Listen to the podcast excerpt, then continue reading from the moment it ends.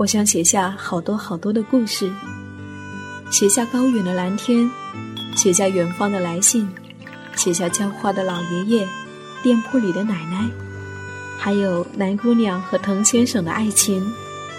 我想写下亲爱的生活，写下这一切正在生活里发生的朴素、善良和美好。我是夏意，这里是荔枝 FM 一四六四九，亲爱的生活，亲爱的生活。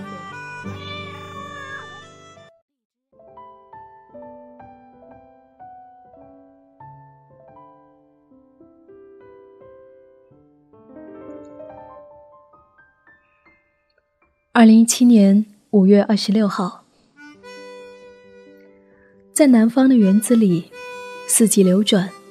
都总有盛开的花朵，桂花、缅栀子、睡莲、三角梅、黄角兰。你方唱罢，我登场。每每午后散步，经过它们，随着鼻尖嗅到的芬芳气息越来越浓郁，我和 Story 先生总是会不由得放慢了脚步。呼吸也变得缓慢又悠长。我们听到了彼此深深的呼吸声，彼此相视一笑，异口同声说：“好香啊！”一棵花树从花种子开始孕育，历经四季发芽、生长、绽放。再到随风飘零，如今，在生命的最后时刻里，又与我们结一段缘。我们珍视每一次与花的相遇，我们以这样的方式表达着我们对他们的喜爱。每一次遇见香气浓郁的花束，我时常想要采几片花瓣戴在身上，好让它们的芬芳。伴随着我的每一刻，可是 Story 先生总是制止我。他说：“让他们在自己的生命节奏里自由生长吧。你若真正的爱他，当你来看他时，你已经拥有他了。你把它摘下来，你阻断了它的生长，很快它就蔫了。但是，你让它留在枝头上，它会芬芳许久。”你就可以天天都来看他。我自知理亏，便撇撇嘴作罢。后来，我选择了另外一种方式——拾落花。若是遇上落花，Story 先生会陪我一起，细细的挑选一些刚刚落下不久的新鲜花朵，深嗅几口。随意装进棉麻衣裙上的口袋里，或是捧在手中。这个时候，我总是很快乐，眉心眼梢都是笑意。我还会央求 Story 先生帮我拍一张照，留下我和花朵们在一起的时刻。有时，我会在口袋上插着几朵，去赴一场和听友的约会。或是参加艺文活动，走在行色匆匆的人群里，我感觉到我被包围在了一个清香的花世界里。有时，我会把它们带回家里，在小陶碗里面注满清水，让小花朵自由地在水面浮动，如同我在一位印度女人家里面看到的那样。有时。我会把它们收集到一起，放进一个花布包里，任其枯萎发酵，芬芳四溢，有如古人自制香囊。去年冬天的时候，我曾经将自然脱落的蔷薇花收集起来，放进一个透明的小罐子里，罐口处用棉布料缝制封口，如此。拥有者既能够从外头观看蔷薇日日的变化，又能够闻到花香。后来，我去探望一位因为跳舞结识的女友，带上了这一份小花礼。和她从书房聊到闺房，我才将此物拿了出来。女友甚是欢喜。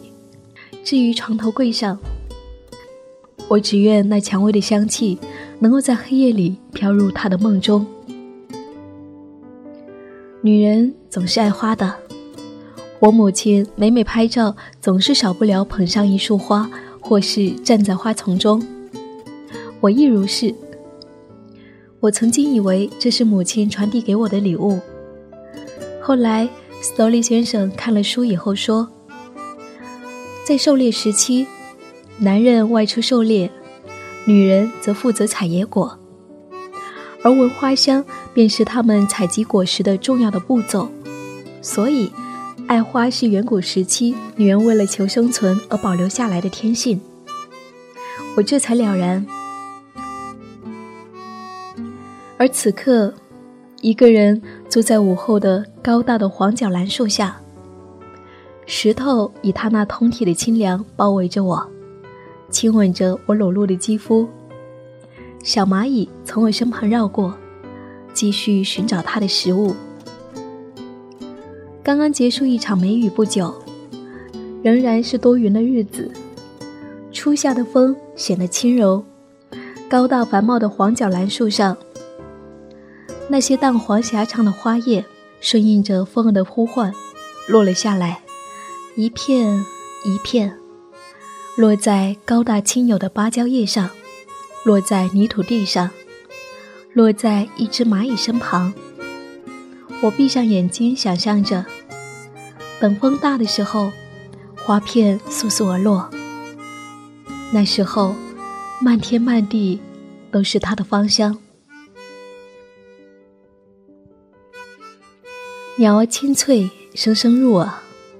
我凝视着那些泥土上慢慢枯萎的花瓣，它们似乎睡着了一般，在梦里，它们。一定做了一个无比香甜的梦。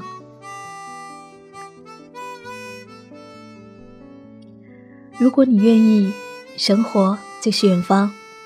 我是夏意，夏天的夏，回忆的忆。谢谢我的生活和日记依然有你相伴。晚安，亲爱的，愿你今夜好梦。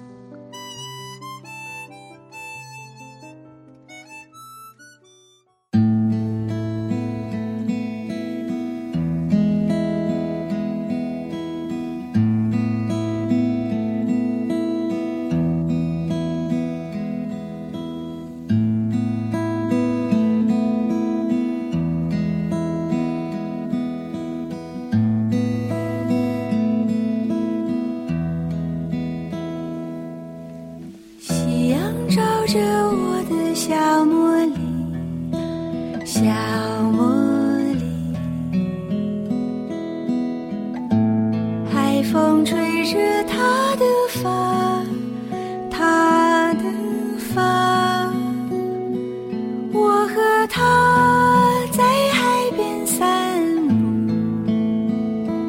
她说她要寻找小贝壳。月亮下的细雨都睡着。